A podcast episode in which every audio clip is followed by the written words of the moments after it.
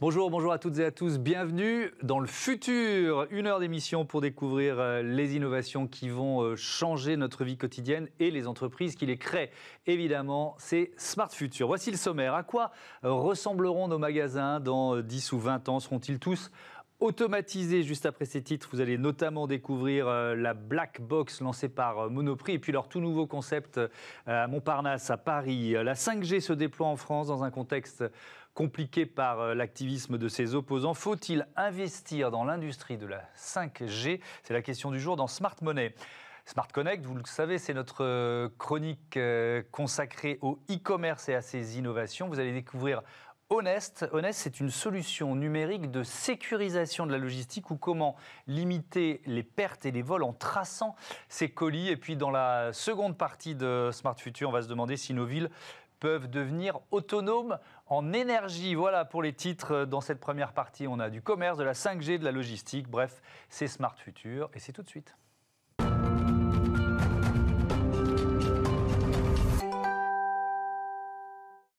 Nous sommes en euh, novembre 2030, c'est l'heure d'aller faire nos courses. Est-ce que nos magasins ont bien changé Pour répondre à cette question, euh, Maglone Paré, bonjour. Bonjour. Bienvenue, euh, vous êtes directrice concept et innovation chez Monoprix. C'est donc une plongée dans le commerce de demain qui s'invente aujourd'hui, qu'on va faire ensemble. Fin novembre 2030, je vais faire mes courses. Est-ce que je croise encore des humains dans les magasins? Oui. C'est sûr ça? Oui. oui.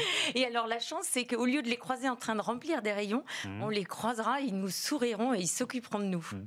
Ça veut dire que c'est des nouveaux métiers qui sont en train de s'inventer déjà? Exactement. Donc, euh, qu'est-ce qui va disparaître? On va commencer par les métiers qui sont appelés à disparaître, d'après vous, et pour ensuite euh, savoir ceux qui vont se créer et ceux qui sont déjà en train de se créer. Alors, on est surtout en train de réfléchir à ce qu'on doit créer. Je dirais, on démarre par quelle est la valeur qu'il faut créer mmh. aujourd'hui mmh. et qu'est-ce qu'attendent les consommateurs.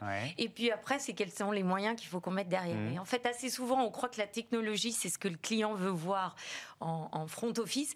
Et en fait, souvent, elle est plutôt là masquée. Lui, ce qu'il va vouloir, c'est du fonctionnel et de l'émotionnel mhm. qui s'interconnectent. D'accord. Les robots, ils sont où alors ouais. Parce qu'ils sont déjà en caisse d'une certaine façon. Aujourd'hui, moi, je fais mes courses au Monop régulièrement. Et, c'est vrai que j'ai le choix entre euh, euh, un humain ou alors le, robot caissier. Quoi.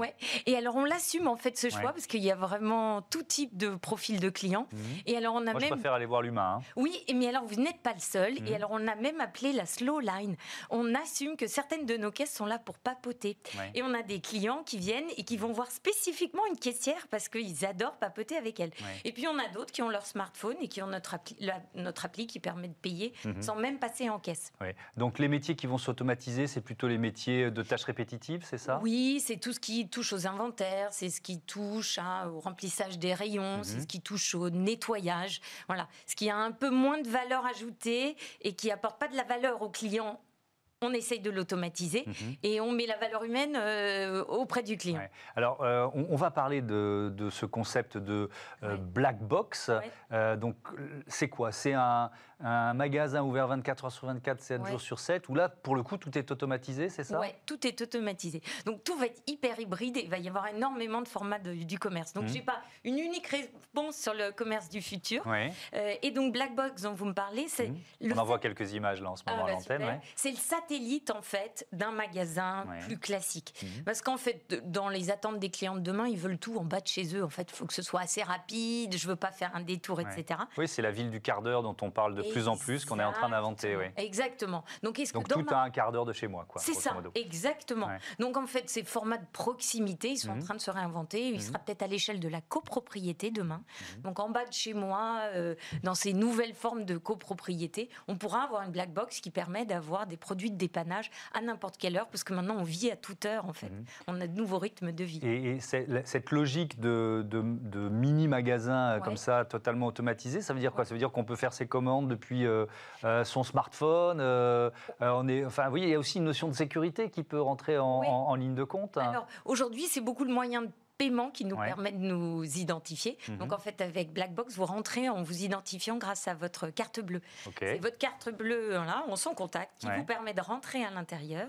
Vous choisissez vos produits, mhm. un système de caméra de pesée voit ce que vous avez pris, et vous repassez votre carte en sortant, vous validez euh, votre ticket de caisse, mhm. et vous sortez. Aussi simplement que ça. D'accord. On peut imaginer un système où on n'aura même plus le, le, moyen de paiement, la carte, euh, ça passera par le, par le smartphone Exactement. Si on est en 2030, très certainement, ce sera avec nos yeux, avec autre hmm. chose, mais bien sûr. Mais c'est ce principe-là. Est-ce que euh, ce type de service, euh, vous avez en partie répondu, mais pas seulement, il est réservé au centre-ville? Parce que là, j'imaginais, je vais faire mes courses en centre-ville. Ou est-ce que on peut aussi se dire que dans un, mm. village de campagne un peu, un peu isolé, ben c'est pas mal d'avoir, euh, même s'il n'y a pas de, présence humaine, mais c'est quand même pas mal d'avoir ce service. Oui, complètement.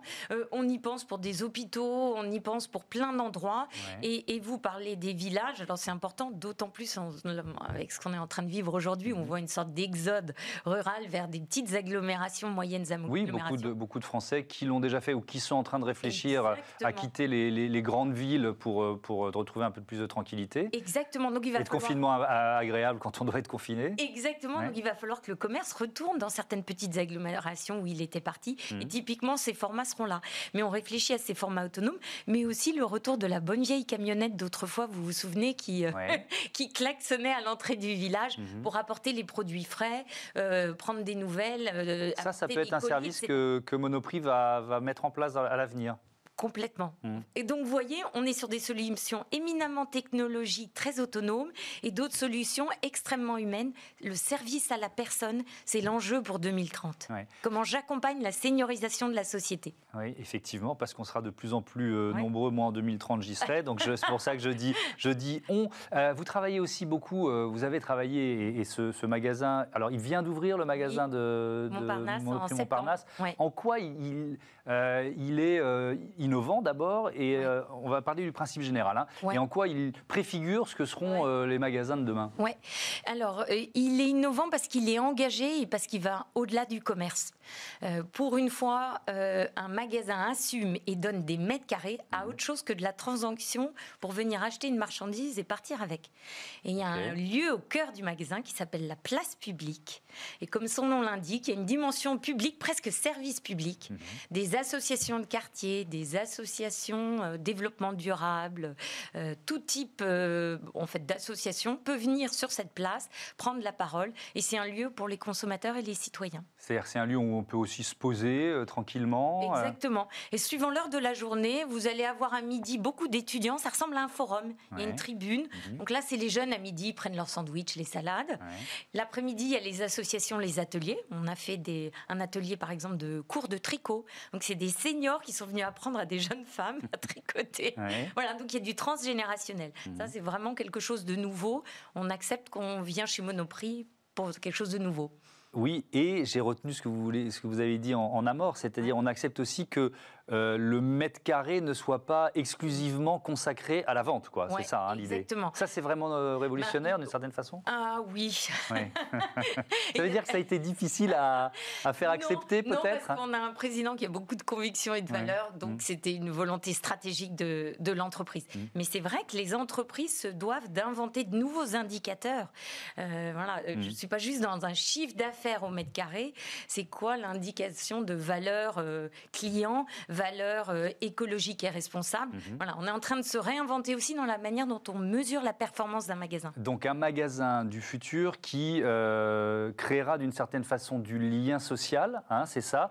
Avec, euh, j'ai vu aussi que dans ce magasin de, de Montparnasse à Paris, il y, avait un quoi, une sorte de service entre voisins, c'est ça? Ça marche comment ça? Exactement. On doit, je pense, avoir une posture beaucoup plus humble. Et Monoprix est là juste pour aider les citoyens, les gens du quartier, les clients à se mettre en relation entre eux, mhm. même sans nous. Et alors, on a créé avec mon super voisin, qui est une petite start-up, mhm. une web app qui permet en fait aux clients du magasin de se parler entre eux, de se mettre en relation. Je veux un cours de maths pour le petit dernier, je veux monter une étagère, qui peut m'aider, etc. Voilà. Donc c'est c'est un service qui va au-delà de la livraison de mon caddie, etc. C'est un service qui met en relation euh, les gens du quartier. C'est une façon de réinventer le troc, d'une certaine façon. Ouais, le troc. Et puis vous vous souvenez ces anciens tableaux en liège d'autrefois où on mettait des annonces, euh, mhm. euh, je recherche babysitting, etc.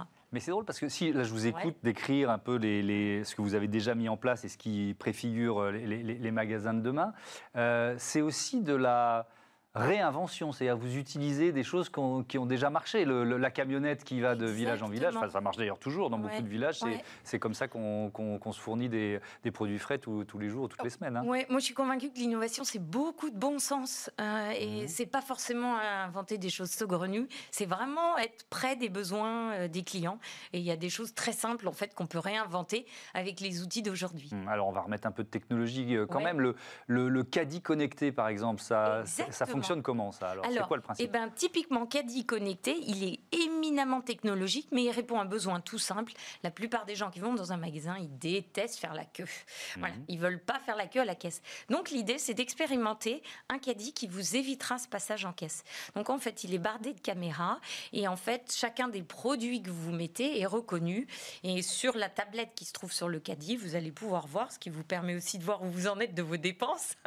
S'affiche au fur et à mesure vos Et, grâce à, l'appli Monoprix Moi, vous réglez tout simplement.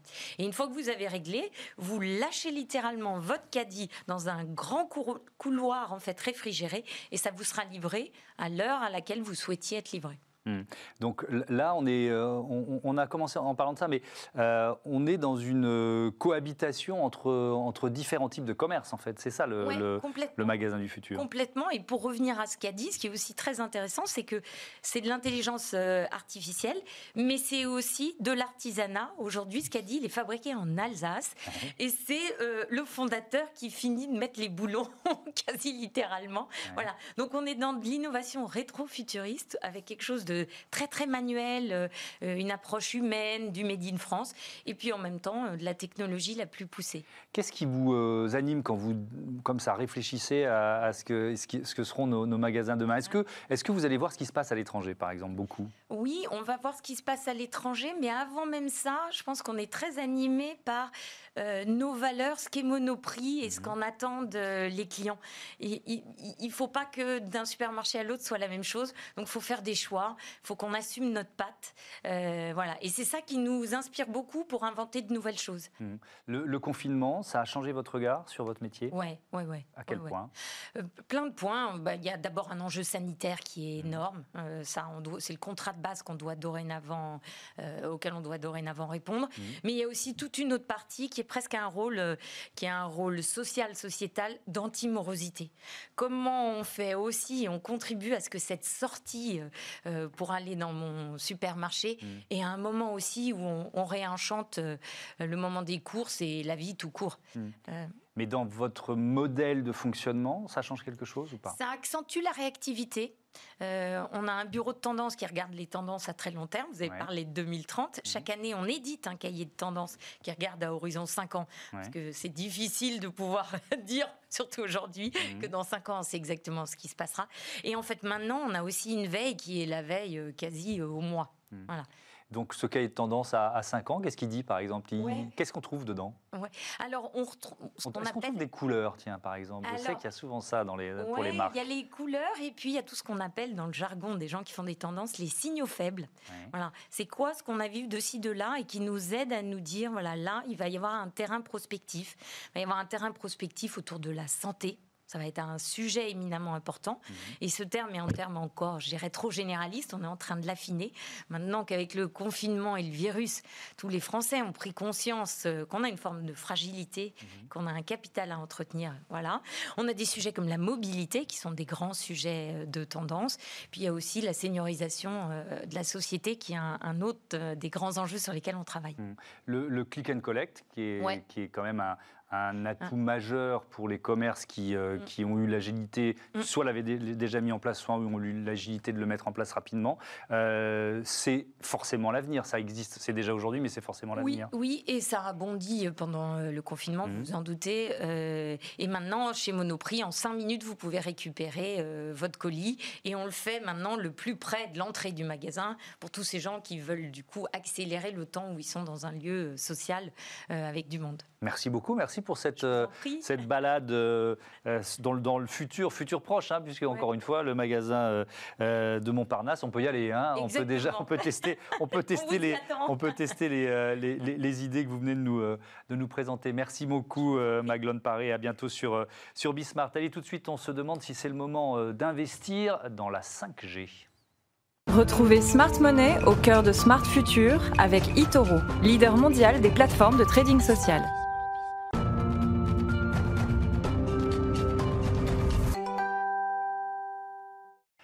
Smart Money, des conseils pour euh, investir, des placements à découvrir aujourd'hui. C'est euh, David Derry, bonjour. Vous êtes euh, analyste crypto-monnaie, je le rappelle, chez Itoro. Et la question du jour, faut-il investir dans l'industrie de la 5G On est en pleine actualité. Hier, SFR a annoncé le déploiement de la, 5G dans la ville de, de, Nice. Bon, avant de répondre à la question, on va y arriver, il faut peut-être présenter une nouvelle fois ce qu'est la, la 5G Bien sûr, donc euh, déjà ce qui est important de noter, c'est que la 5G, ça va vraiment être euh, une révolution très importante euh, d'ici les, prochaines années. Mhm. ça va permettre beaucoup plus de choses que ce qui a permis déjà la, 3G et la 4G, parce qu'on a pu de notre vivant assister justement à l'arrivée de ces deux technologies et on a pu voir de nos propres yeux l'amélioration des, débits. Et là, la 5G, en fait, ça devrait vraiment permettre de, de connecter tout ce qui ne l'est pas encore. Donc, par exemple, la maison, la voiture autonome, la robotique, etc.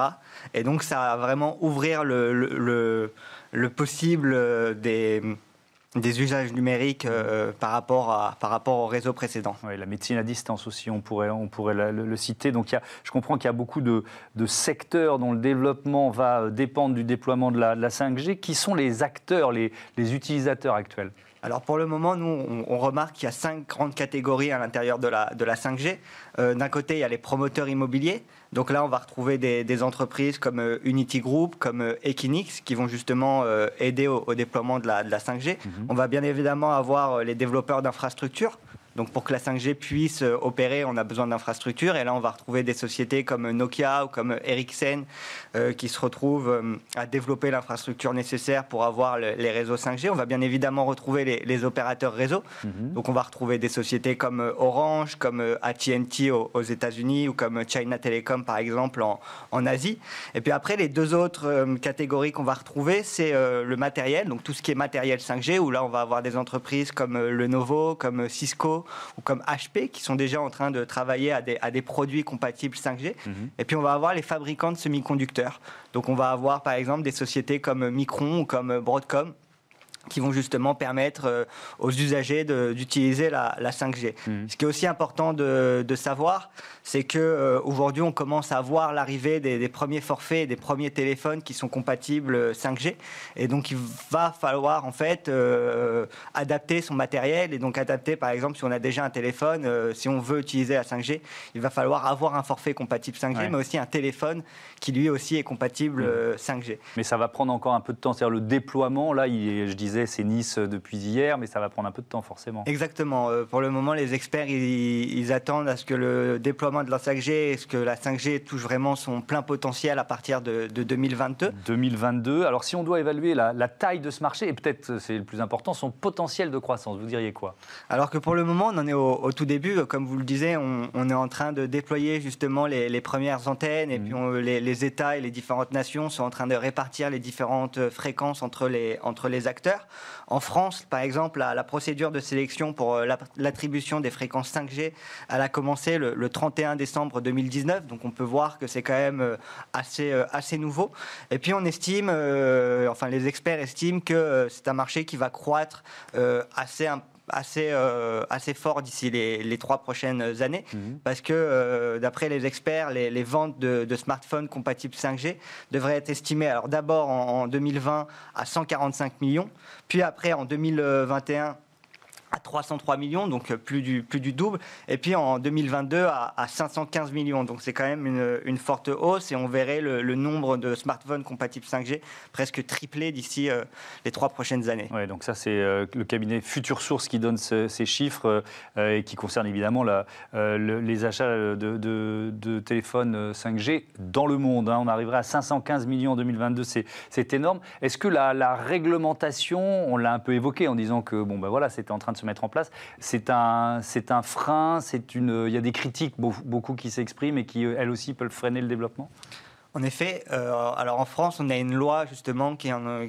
qui est en train d'être travaillée euh, mmh. par euh, l'Assemblée, qui est la loi 5G, qui justement devrait préserver les, les intérêts de la défense et et de voir. et puis aussi, il y a toute la question des, données sur ce qui est 5G et donc tout, ce qui est, tout ce qui est gestion des données, étant donné qu'il va y avoir un un nombre de données beaucoup plus importante euh, qu'avec la, 3G ou la 4G. Mhm. Euh, ce sera important d'encadrer euh, d'encadrer tout ça. Et en France, c'est l'ARCERP, justement, donc l'autorité de régulation de communication électronique, de poste et de la distribution de la presse, qui a vraiment un, rôle d'aiguillon, en fait, pour préparer au, lancement de la, de la, 5G sur le territoire. Oui, et puis je le disais, avec quand même des, des, des associations de consommateurs qui sont vigilantes, d'autres qui sont très critiques. Il y a un certain nombre de de questions euh, autour du déploiement de la 5G qui, euh, euh, qui peuvent éventuellement freiner son, son, développement. Ça, ce sera à, confirmer ou infirmer dans les, dans les prochaines années. Vous, et on arrive à la, à la, réponse à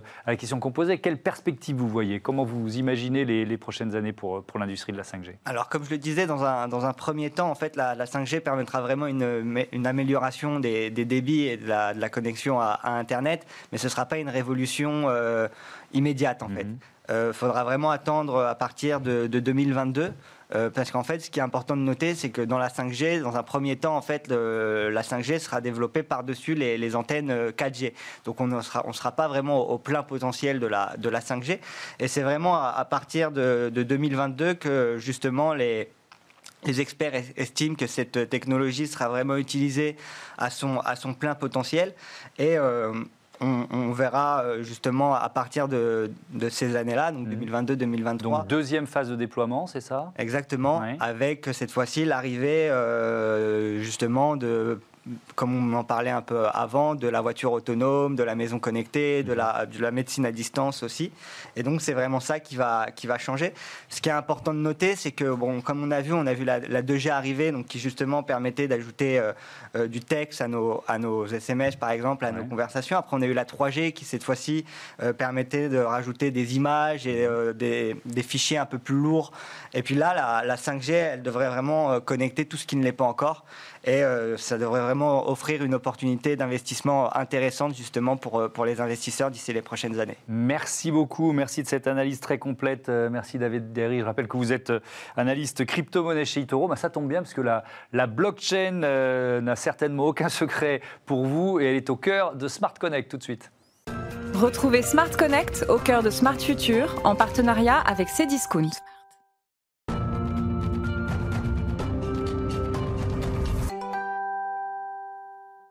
Smart Connect, on a 7 minutes aujourd'hui pour euh, découvrir toutes les innovations dans le monde du euh, e-commerce et j'accueille Clément Berger-Lefranc, bonjour. Bonjour. Bienvenue, euh, vous êtes le PDG d'Honest.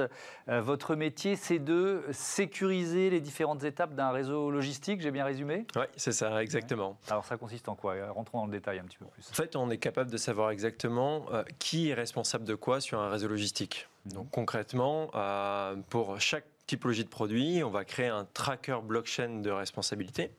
Et ce tracker, en fait, euh, il est unique, infalsifiable et transférable. Et donc, à chaque fois que le produit va être transféré sur le réseau physique, eh bien, les acteurs vont se transférer le tracker de responsabilité mmh. correspond. C'est un peu comme se refiler la patate chaude, en fait, euh, de la responsabilité. Oui, parce qu'il y a une notion de responsabilité. Euh, moi, j'imagine, je, suis chef d'entreprise, j'ai une chaîne logistique qui, qui, se met en place. Mon, mon inquiétude, c'est quoi? La problématique sur les réseaux logistiques, c'est qu'on n'a pas de visibilité sur ce qui se passe réellement sur le terrain. Donc, euh, dans les grandes lignes, on sait ce qui se passe, comment ça fonctionne, comment ça devrait tourner, mais ce qui se passe réellement sur le terrain, on ne le voit pas. C'est-à-dire qu'on ne voit pas exactement où sont ces colis. Euh, comment ils transitent, quels sont les parcours, si les process sont respectés. Et résultat, quand il y a des crises qui arrivent, comme la crise sanitaire qu'on a connue, mm. eh ben là, il y a un gros manquement parce qu'en fait, en réalité, ça ne se passe pas du tout comme ça. Et nous, c'est justement ce qu'on apporte. C'est cette vision complètement différente de dire, mm. c'est pas les systèmes d'information qui peuvent vous informer de ce qui se passe sur le terrain c'est les acteurs du terrain qui vont vous remonter l'information de temps mm. réel. Et donc là, c'est une nouvelle manière de travailler. C'est-à-dire que maintenant, on est en train de piloter notre logistique en temps réel, basée sur de la donnée certifiée terrain qui remonte. Et c'est ce qu'on fait avec Honest. D'accord. Alors donc je prends, un pack, je prends 20 euh, euh, colis euh, dans une camionnette. Ok. Ils ont chacun un, tracker C'est-à-dire, ils ont chacun quoi Une puce euh, électronique euh, J'emploie des termes qui sont nuls, mais euh, vous allez expliquer. Non, non, aucun problème. Alors, surtout pas de, puce électronique, parce que finalement, ça n'a pas forcément un, intérêt très particulier. Ce qu'on va faire, c'est que, par exemple, cette nuit, à 4 h du matin, mhm. dans les entrepôts comme Cdiscount, par mhm. exemple, vous avez un cariste, donc un gars de l'entrepôt, qui a voulu préparer 50 colis. Mhm. Et pour ces 50 colis, il a 50 trackers de responsabilité correspondants. Mhm. Ces trackers, ils sont pas ils sont pas physiques, hein, ils sont complètement digitales. Et donc, ça veut dire quoi? Il y a quand même un barcode, il y a quelque chose? Il y a, un barcode sur le colis euh, pour l'identifier, mais sinon c'est des trackers virtuels. D'accord. Euh, alors euh, c'est un barcode, on peut utiliser plein de typologies mhm. différentes sur, sur la, connexion entre le, le tracker et le, produit physique. Mhm. Et donc quand il va refiler les 50 colis au chauffeur, eh bien, il va transférer les 50 responsabilités correspondantes. En fait, refiler les 50 responsabilités, les 50 patates le, le, chauffeur, il voit quoi? Il voit sur, un, sur une tablette ou un smartphone, c'est ça, qu'il les a récupérés. Et lui, ah alors lui, c'est ça la particularité, c'est qu'il voit arriver et il a le choix entre pouvoir accepter ou refuser la responsabilité. Mhm. Et donc lui, il va accepter si les colis correspondent et si les produits sont pas abîmés. Et c'est ça qui fait la force, en fait, sur le terrain, c'est que c'est chaque acteur qui va se faire refiler les patates chaudes. Et donc le chauffeur, lui, son seul objectif finalement, euh, en objectif, mhm. c'est trois heures plus tard, quand il va livrer le point relais, de transférer à son tour le tracker de responsabilité. Et c'est toutes ces petites actions des opérateurs terrain qui le font pour leur intérêt individuel dans leur logique, qui font remonter cette information en temps réel. D'accord. Et c'est comme ça qu'on est capable de piloter euh, et d'avoir une cartographie complète du réseau logistique. Donc ça veut dire que en cas de perte ou en cas de vol, mhm. Euh, l'information remonte immédiatement. On sait exactement où ça s'est passé, euh, quel, c'est, quel maillon de la chaîne. Quoi. À chaque maillon de la chaîne et en temps réel. C'est-à-dire que dès que vous avez une dégradation, ou un petit colis abîmé, mhm. eh bien, sur un transfert de responsabilité, ça va être identifié entre deux maillons et donc notifié. Et puis, si le colis est perdu ou volé, ben, finalement, on s'en fiche un petit peu puisque de toute façon, on connaît tous les responsables. Mhm. Donc, quand vous avez un million et demi de colis qui transitent sur votre réseau, vous avez un million et demi de responsables identifiés pour chaque colis. Hmm. Donc il n'existe plus de colis sans responsable identifié, donc plus de colis perdus. Alors que vient faire la blockchain là-dedans? C'est la preuve en quelque sorte? La blockchain, c'est le meilleur outil euh, technologique hmm. aujourd'hui pour avoir une unicité numérique et faciliter des transferts. Donc la blockchain, euh, ça a permis de sécuriser euh, des crypto-monnaies, hmm. des, actifs en fait digitaux. Bah, il faut utiliser la même logique pour sécuriser des actifs physiques. Et c'est ce qu'on a fait, c'est la mécanique du consensus. Et c'est ce qu'on a fait. On a transposé la mécanique blockchain digitale à l'application physique. Ça, c'est votre innovation, c'est votre idée de départ, c'est ça? innovation. Et puis, euh, ce qui fait euh, vraiment la différence, c'est que les réseaux logistiques, c'est complexe. Et euh, c'est ce qui régit notre quotidien. Mhm. Et donc, on arrive à le déployer et ça marche. C'est-à-dire qu'aujourd'hui, euh, on est opérationnel dans tout type d'industrie, euh, l'industrie lourde euh, avec SNCF, avec Orange. On est opérationnel chez des retailers, mhm. donc vous avez Carrefour, vous avez Metro, vous avez Cdiscount. On, mhm. on va même dans le monde du luxe. En fait, on est capable aujourd'hui de tracer n'importe quelle typologie de produit, que ça aille de la palette, du rôle, du conteneur, à la voiture, en passant par le sac de luxe et les colis, bien sûr. Si je vous entends bien, ça a aussi un impact carbone, parce qu'un colis euh, égaré, perdu, pas bien réceptionné, il fait un, il fait un retour, enfin vous voyez, il circule beaucoup plus. Mais ah, ça, c'est exactement ça. Ça, ça. nous tient vraiment à cœur, parce que euh, c'est vrai que euh, sur le monde de la logistique, on voit beaucoup de choses sur l'impact RSE, mhm. on va changer des sacs, des sacs plastiques par des sacs papier, c'est très bien, il faut le faire, on mhm. est complètement d'accord avec ça, mais l'impact est quand même assez limité. Quand on est capable de sécuriser un réseau logistique, on a beaucoup plus d'impact parce que justement, il y a des pertes, des dégradations, euh, on doit reproduire. En général, quand on vend un produit, en moyenne, il faut le produire deux fois. Deux fois parce qu'en fait, le premier produit, entre euh, sa production, les mauvaises productions, son acheminement, mhm. euh, les dégradations ou même carrément il est volé, bah, il faut en reproduire un deuxième et le réacheminer.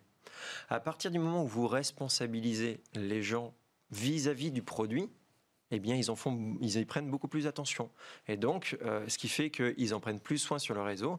Et avec Honest, finalement, on limite complètement euh, ces dégradations et on met un coup d'arrêt immédiat aux pertes et au vol. je ne sais pas si vous avez la réponse à la question, mais est-ce que vous avez pu euh, modéliser le, gain que ça représente justement en, transport, en trajet et donc en, impact carbone? Ben, on, a, on, a des, on a des chiffres qui commencent à se, à se préciser. Euh, mmh. déjà, on a des chiffres qui sont euh, très impactants. On a 100% de traçabilité mmh. et 0% de pertes sans responsable identifié sur nos réseaux. C'est des chiffres qui n'existaient pas dans le monde de la logistique avant. Euh, et même au tout départ, quand on avait la société, euh, aux, prémices de la société, on n'osait pas le dire. Voilà, parce que les gens ne Technologiquement, c'était faisable, mais vous, vous préfériez pas l'annoncer. Maintenant, comme c'est nos gros clients qui le disent et qui l'ont, hmm. euh, bah, c'est un peu plus crédible. Et c'est vrai que c'est, en fait, c'est vraiment une nouvelle manière de concevoir le, son métier de logisticien hmm. et de gérer sa logistique de demain. Quoi. merci beaucoup, merci Clément Berger-Lefranc. Bon vent à, à Honest et à cette solution innovante. Allez, on marque une pause dans cette euh, émission, euh, un peu de pub de 2020 et puis on repart dans le futur. A tout de suite.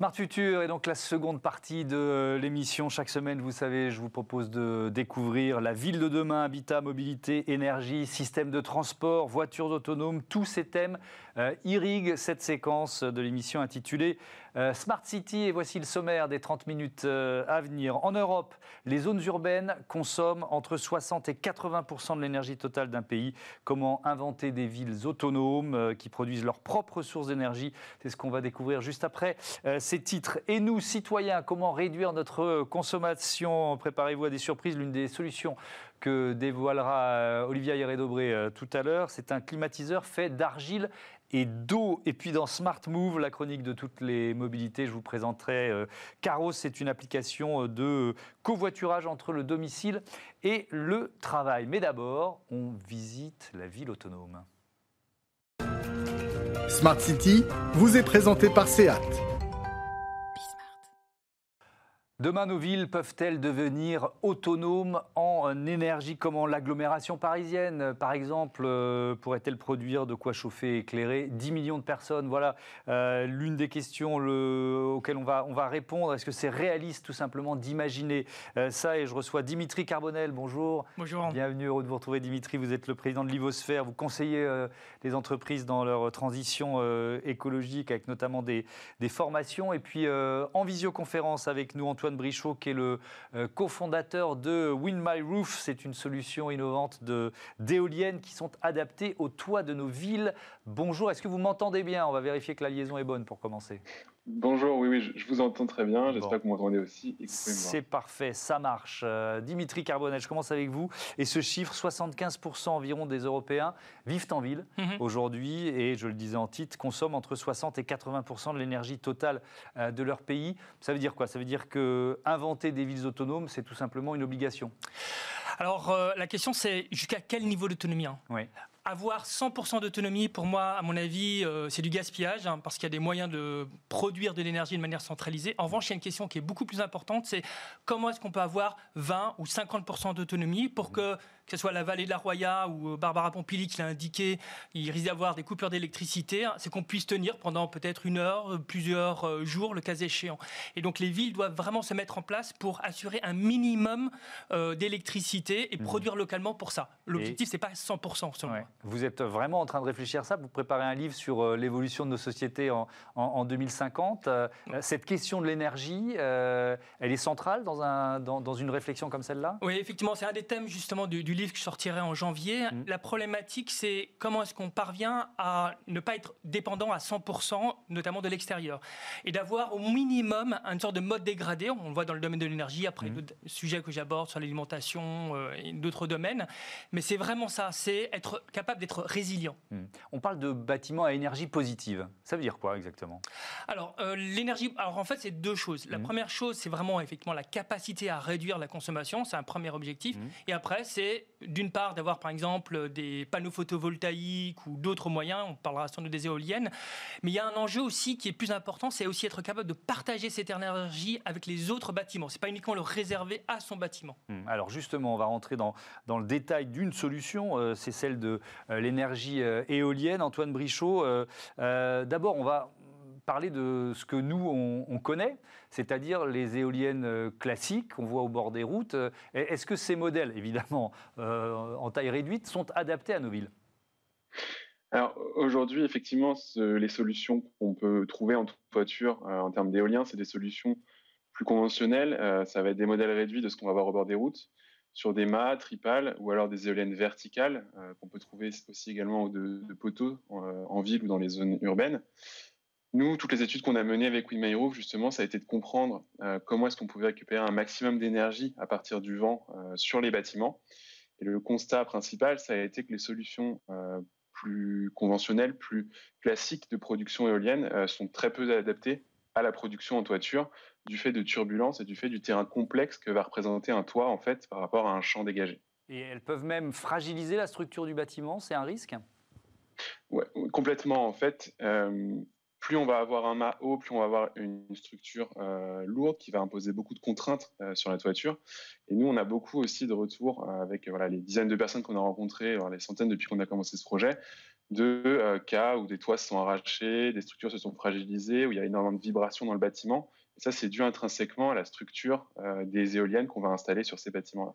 On a voulu justement passer outre ça. Oui, alors donc ça c'est le constat de ce qui euh, existe aujourd'hui et là on va se projeter euh, dans un futur proche puisque la solution dont on va parler, ben, vous la, la, proposez d'ores et déjà, Wind My Roof. En quoi vos, vos éoliennes, on va voir quelques images, en quoi sont-elles innovantes? En, fait, l'approche est, différente. Euh, déjà, c'est pas une éolienne classique. On n'a pas, en, on n'a pas en, tête la, grosse tripale. On est plutôt sur une boîte, en fait, une turbine qu'on va venir poser euh, au niveau de l'arête des bâtiments.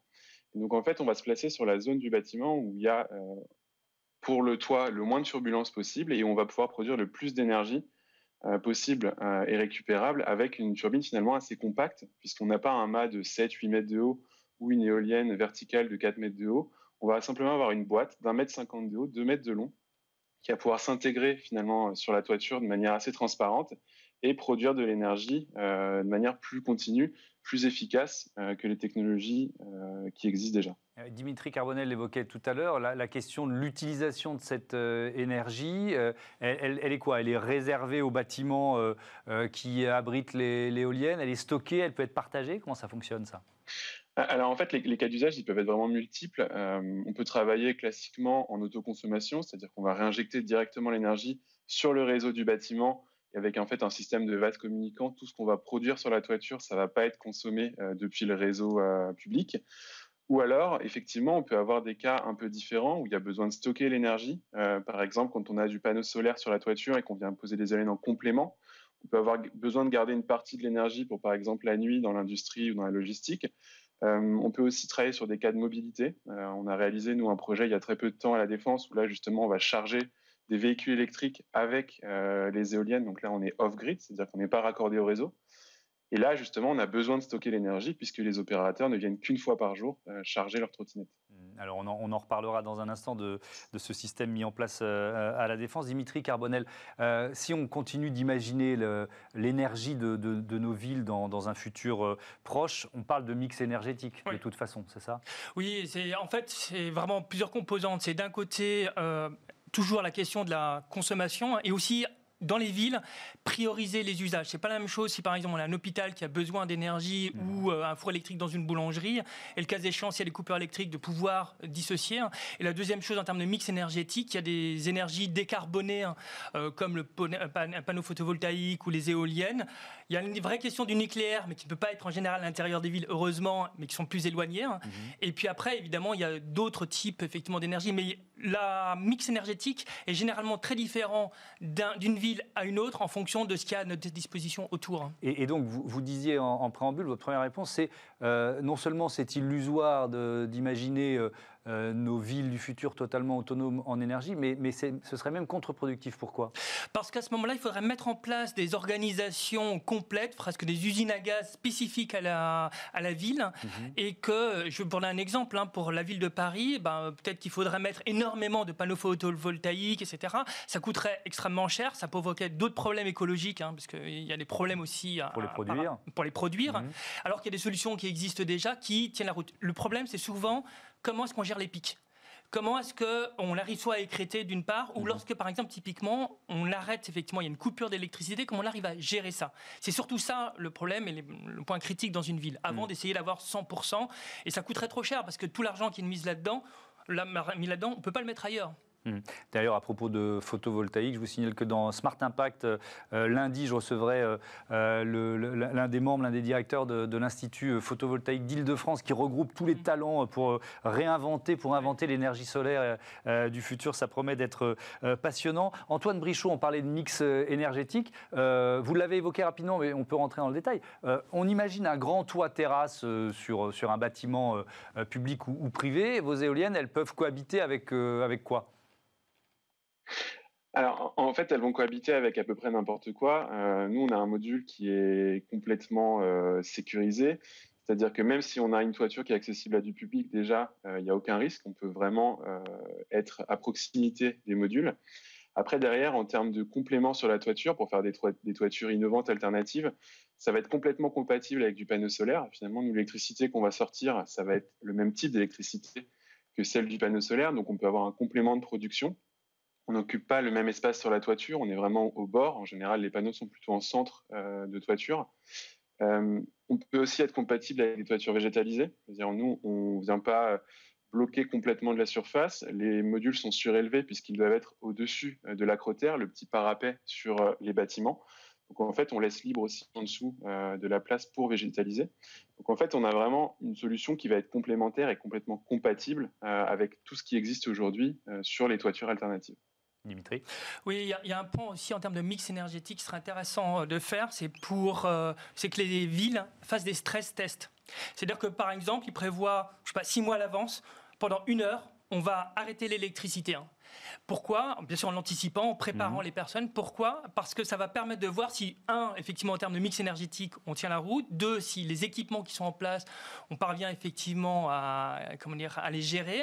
Et quelles sont les conséquences que pour avoir une coupure d'électricité d'une heure, parce que c'est mieux d'anticiper plutôt que que ça arrive et puis qu'on sache pas quoi faire. Parce, que vous dites que à l'avenir, et on va en arriver à un dernier thème qui est, qui est important dans, ce débat, euh, il faut se préparer à ce qu'il y ait des micro-coupures ou des coupures d'électricité assez régulières. Ah oui, oui, eh ben, une inondation, la vallée de la Roya, euh, il peut arriver que pour un événement X ou Y, il y a plein de raisons différentes pour avoir une coupure d'électricité. Mhm. Euh, oui, il faut, faut évidemment s'y préparer. Est-ce que ça peut être lié aussi euh, aux nouveaux usages et notamment aux nouvelles mobilités? Parce que aujourd'hui, c'est vrai qu'on peut le regretter dans, une ville, il y a encore énormément de, de, voitures, de véhicules qui fonctionnent euh, voilà, à l'essence, sous toutes ses formes, mais l'électrique est en train de tout emporter. Ça veut dire un changement de consommation et peut-être une pression, un stress électrique important à venir, c'est ça? Euh, Effectivement, on va être de plus en plus dépendant de, comment dire, l'électricité pour les véhicules électriques. Ça posait sans doute des soucis d'ailleurs en, Bretagne. Et euh, le pire dans l'histoire, c'est qu'il ne faudrait vraiment pas arriver à des situations où vous ayez des groupes électrogènes qui soient, euh, entre guillemets, alimentés en pétrole pour recharger des véhicules électriques. C'est vraiment quelque chose qui est absurde, qui pourrait effectivement arriver d'une part, mais même avant ça, il va y avoir, il y a un vrai risque euh, en termes énergétiques qu'on ne puisse pas être à la hauteur de la demande faite par les véhicules électriques. Donc il faut en tenir compte. Bien sûr, bâtir euh, ce qu'il faut en termes de, comment dire, de production d'énergie, mais aussi d'adapter aussi la consommation d'énergie, peut-être pas uniquement toujours à 19h, mais à des périodes où on a moins besoin d'énergie. Il y a toutes ces mmh. gestions-là aussi à réaliser. Donc ça veut dire qu'on on a modélisé, on sait de, de, combien le tout électrique va, va accroître comme ça les, besoins et donc ce, risque de coupure? Alors, à ma connaissance, euh, je pense que si tous les véhicules étaient électriques, je pense qu'on n'arriverait pas à tenir euh, la, charge. après, il faudrait vérifier avec RTE ou ERD, enfin euh, Enedis, hein. mais donc il y a un vrai enjeu. moi, j'entends souvent parler d'une sorte de, de crack électrique où il n'y aurait pas suffisamment d'énergie électrique pour permettre à tous les véhicules électriques et tous les autres usages euh, de pouvoir euh, fonctionner. Hmm. Alors ce qui est intéressant dans cette euh, émission, c'est qu'on se projette dans le futur et en même temps, à chaque fois, on invite des, chefs d'entreprise qui ont déjà des solutions. C'est-à-dire qu'ils sont déjà, vous êtes déjà, Antoine Brichot, en train d'inventer le futur. Vos, éoliennes, et là on va rentrer dans le détail de ce qui se passe à la Défense, et c'est en lisant un article justement sur le, les solutions proposées au Parvis de la Défense que j'ai eu l'idée de vous inviter. Donc vous avez installé vos éoliennes sur l'un des toits du Paris de la Défense. depuis quand et euh, pour faire quoi? Alors, euh, effectivement, c'est un appel à expérimentation euh, proposé par Paris La Défense. pour produire l'électricité directement dans le quartier, à l'intérieur du quartier, et la mettre à disposition de cas d'usage simples pour montrer que c'est faisable. Donc nous, ce qu'on a proposé comme expérimentation, c'est de, poser deux de nos modules sur le point info de la défense, donc juste à la sortie du, métro et du RER, et de recharger des trottinettes électriques directement sur site pour que les opérateurs n'aient plus à venir les chercher, les ramener, les charger et devoir ensuite les redéposer sur le parvis de la défense une fois qu'elles sont chargées. Donc ça permet vraiment d'avoir un cycle plus court, on recharge les trottinettes sur place, on produit l'électricité avec une solution qui n'émet pas de CO2 euh, en fonctionnement, qui a au global un impact carbone plus faible et euh, qui permet d'avoir de l'électricité dispo euh, directement sur site. Donc ce cas d'application, donc ça fait ça fait un, mois et demi quasiment ou deux mois que les éoliennes sont posées. La mise en service a été faite récemment et donc là on commence justement à avoir le début de l'expérimentation, les premiers résultats et de mesurer l'impact de la solution et euh, la viabilité en fait de, telles solutions directement dans les villes. Vous êtes en train de, de, travailler sur quel projet là? Vos, euh, Votre futur proche, c'est quoi?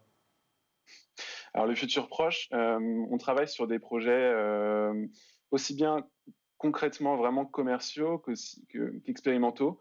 on travaille sur l'équipement d'un bâtiment pour de la recharge justement de véhicules électriques en, en, en complément d'ombrières photovoltaïques, de panneaux solaires sur toiture.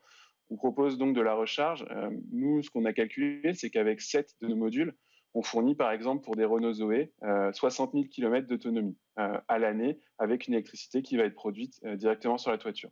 Donc finalement, on se rend compte que pour une entreprise ou une petite activité qui aurait une flotte de véhicules électriques, ça permet déjà d'avoir un usage différent et de produire localement l'électricité qu'on va consommer.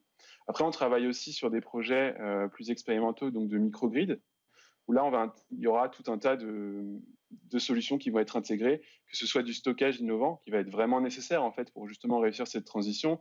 On le disait tout à l'heure, les pics, ça va être euh, le vrai enjeu de la production plus intermittente. Donc il y a une question du stockage euh, que nous, on ne traite pas, mais il y a d'autres gens qui traitent. Et euh, là, l'idée, c'est de tester justement à la fois du solaire, de l'éolien, du stockage par hydrogène, du stockage avec des batteries nouvelle génération, un pilotage intelligent, de l'écrétage, et tout ça va être intégré euh, avec un partenaire euh, énergéticien dans le, nord de la France. On travaille également sur des projets euh, de plus grande ampleur. Donc aujourd'hui, on fait des cas d'application à 2, 4, 10 modules sur toiture. Là, on travaille à la mise en place de projets plus gros pour 2021 et 2022, notamment dans la logistique.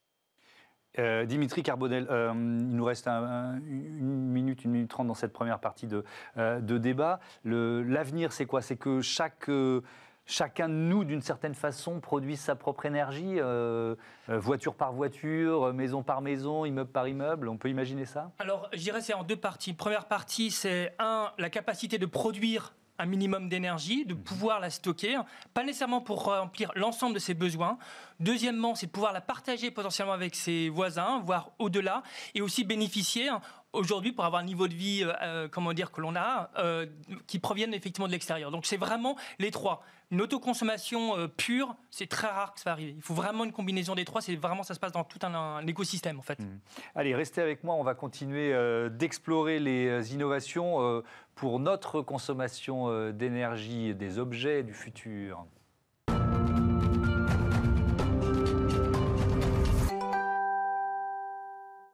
Et c'est euh, Olivia Hieré-Dobré qui a déniché des techniques, des solutions. Bonjour Olivia. Euh, pour euh, diminuer notre consommation d'énergie. Alors certaines de ces solutions, elles viennent de loin. Et on commence, Thomas, par un climatiseur d'un genre nouveau en Inde, un pays où les températures peuvent atteindre jusqu'à 51 degrés. Et pas besoin d'électricité pour le mettre en marche. Vous n'avez besoin que d'argile et d'eau, rien d'autre. Son nom, le Beehive la ruche en anglais, enfin en français.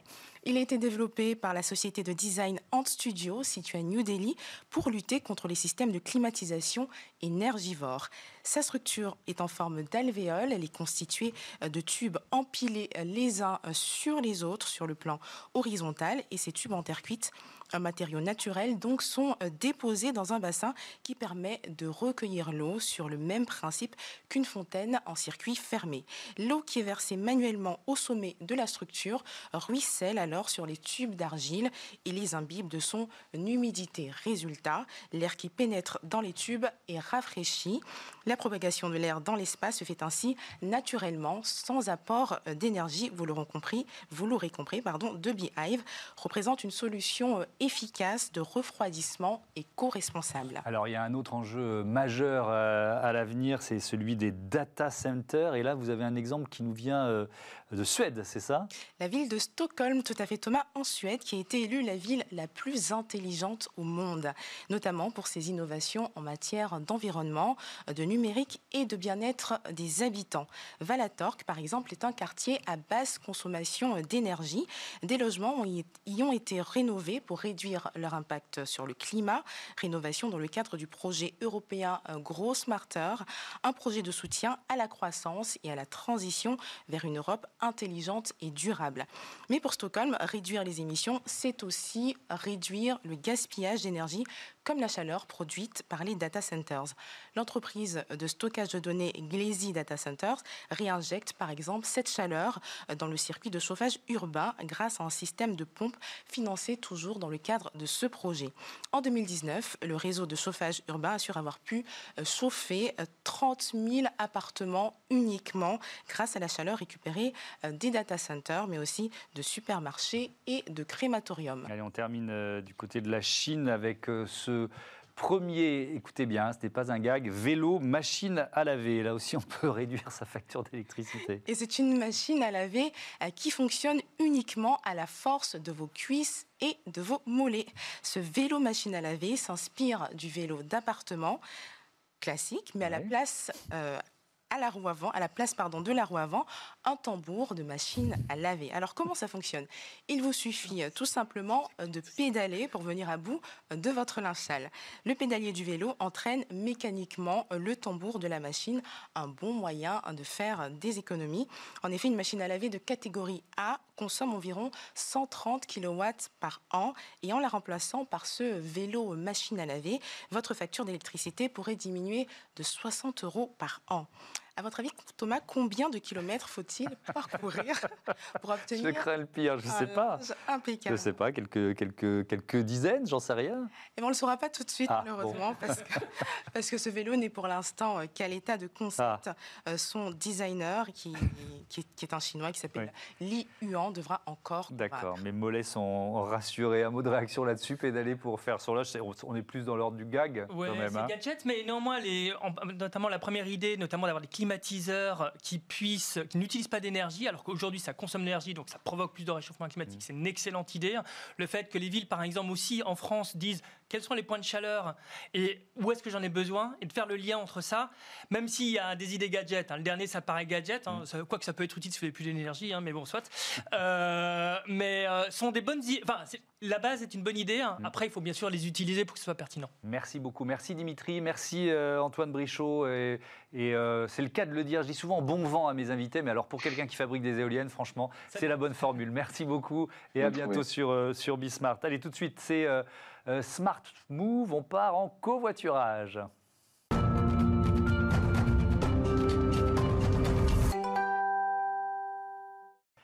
Smart Move, euh, gros plan sur les nouvelles mobilités aujourd'hui. Je reçois Olivier Binet, bonjour. Bonjour. Bienvenue, vous êtes le cofondateur, le président de euh, Caros et vous luttez contre l'autosolisme. J'ai découvert ce mot sur le, site de votre entreprise. Bon, on comprend à peu près, ça désigne quoi? Ça désigne tous ces gens qui sont tout seuls dans leur voiture pour aller travailler le matin et. Pourquoi vous me regardez droit dans les yeux? Parce que vous faites peut-être partie bah de la majorité de ces gens. Effectivement, c'est nous tous. Hein. Euh, on est malheureusement en général seuls dans notre voiture. La statistique est terrible 1,07 personnes par voiture en France aux heures de pointe. Et donc, on a créé euh, notre entreprise euh, il y a maintenant six ans mhm. pour mieux remplir ces véhicules et créer des technologies afin qu'on mutualise les déplacements et qu'on réduise le nombre de véhicules sur la route. Oui, donc il y a 7 Français sur 10 qui vont euh, travailler en voiture avec une proportion ultra majoritaire de, de, solistes. Absolument. Rien qu'en Ile-de-France, on estime qu'il y a à peu près 40 millions de sièges libres qui chaque jour, alors avant le Covid, hein, avant euh, qu'on se déplace moins, mais qui chaque jour réalisent un déplacement euh, donc, pendulaire. Et donc, on est sur la, la problématique d'essayer de capter ces sièges pour en faire une forme de réseau de transport collectif. Pendulaire, ça veut dire travail, domicile, travail, domicile. Hein. On a bien compris. Donc votre application euh, euh, Caros, elle s'adresse à eux et elle s'adresse à leurs entreprises aussi, c'est ça? Absolument. On a une application mobile qui s'appelle Caros qui s'adresse aux utilisateurs finaux, mmh. vous, moi, les gens qui vont travailler.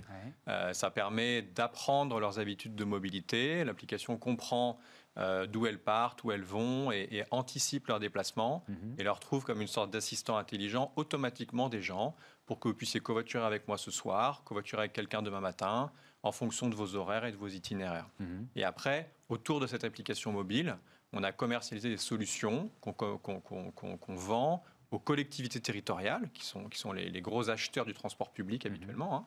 euh, les fameuses autorités organisatrices de la mobilité, les métropoles, les agglomérations, les régions. Et puis une autre solution qu'on commercialise auprès des grands comptes, des grandes entreprises, qui cherchent à améliorer l'accessibilité de leur site. Euh, quand on est Airbus à Blagnac, euh, on est en banlieue de Toulouse et on n'a pas tant de, temps de moyens de transport que ça pour relier le site. donc grâce à notre solution, ça permet à l'employeur de créer un nouveau réseau de transport et de mobilité pour ses salariés. Donc là, il y a des chefs d'entreprise qui nous, euh, qui, nous regardent, euh, évidemment, sur, euh, sur Bismart. C'est quoi la démarche pour rentrer dans la logique et dans l'application Carrosse quand on est chef d'entreprise? Quand on est chef d'entreprise, on a une logique de marque employeur. on cherche évidemment à apporter des solutions de bien-être à ses collaborateurs. On a une logique de RSE. On cherche à réduire son empreinte carbone. Les déplacements domicile-travail ne sont pas directement liés à l'activité de l'entreprise. Mm. Ce n'est pas au cœur de l'activité de l'entreprise, mais c'est lié quand même à l'activité de l'entreprise. Euh, et donc, pour ces deux raisons-là, on peut rentrer dans une dynamique qui consiste à dire j'aimerais réduire le nombre de véhicules qui arrivent tous les jours sur mon parking. Ça va faire moins de CO2, moins de NOx directement euh, rattachés à mon activité, mm-hmm. et puis des, des, utilisateurs, donc des collaborateurs, qui vont gagner en pouvoir d'achat, en moyenne 97 euros par mois quand même.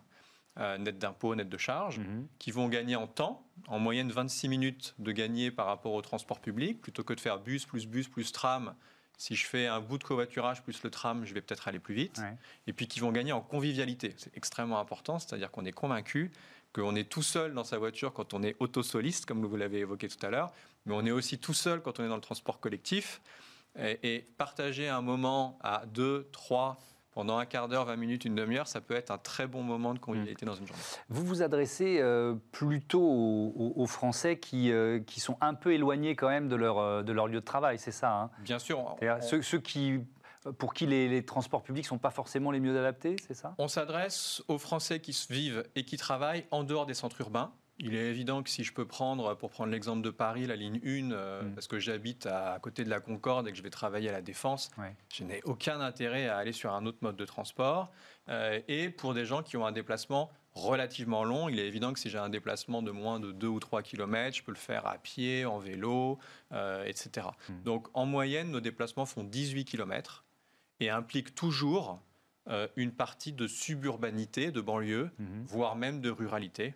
On travaille avec des collectivités territoriales très rurales. On travaille avec la région Normandie, par exemple, pour mieux desservir euh, le triangle entre Caen, euh, Le Havre et Rouen. Oui, c'est une espèce de, zone blanche euh, qui, existe partout, parce que les, réseaux de transport public, ils ne peuvent pas, ils peuvent pas tout, tout mailler d'une certaine façon. Et ils coûtent extrêmement cher à la collectivité, puisque plus on va dans des zones de faible densité de population, plus c'est très peu rentable d'opérer un bus, mm. puisqu'il va y avoir très peu de gens dedans. Si je me projette dans 20 ans, moi j'imagine des voitures euh, autonomes et partagées. Une application comme Caros, elle, euh, elle, rentre dans cette logique-là. Elle pourrait s'adapter à ça? On ne peut pas savoir si tout ça va parfaitement euh, se construire comme un puzzle, mais pour autant c'est exactement la vision qu'on a. On considère qu'aujourd'hui ce qu'on fait, c'est qu'on produit des trajets mutualisés pour des gens qui veulent aller au même endroit, à peu près au même moment, mhm. en anticipant grâce à une intelligence artificielle leur futur déplacement. Et on fait ça en le connectant au transport public en plus et en le vendant à la collectivité territoriale, aux entreprises. Mhm. On est assez convaincu que si dans 20 ans, le véhicule autonome arrive, il sera vendu en flotte via du serviciel à des collectivités locales pour mutualiser les déplacements de plusieurs personnes en même temps et connecter au transport public. Donc, il faudra un applicatif pour faire tout ça mm. et on, a, on aura d'ici là, je l'espère, on a aujourd'hui 400 000 utilisateurs euh, actifs, on aura d'ici là, j'espère, plusieurs millions qui pourront venir se greffer sur les véhicules autonomes. Eh ben, on vous le souhaite. Merci beaucoup. Merci, euh, Olivier Binet. À bientôt euh, sur euh, Bismart. Voilà, c'est la fin de ce Smart Future. Une heure d'innovation que je vous propose chaque week-end, vous le savez désormais, sur Bismart. bref, vous pouvez revenir là, ça y est, maintenant, en novembre. 2020. Je vous dis bon week-end, salut et à demain ou un lundi en tout cas pour Smart Impact évidemment. Salut.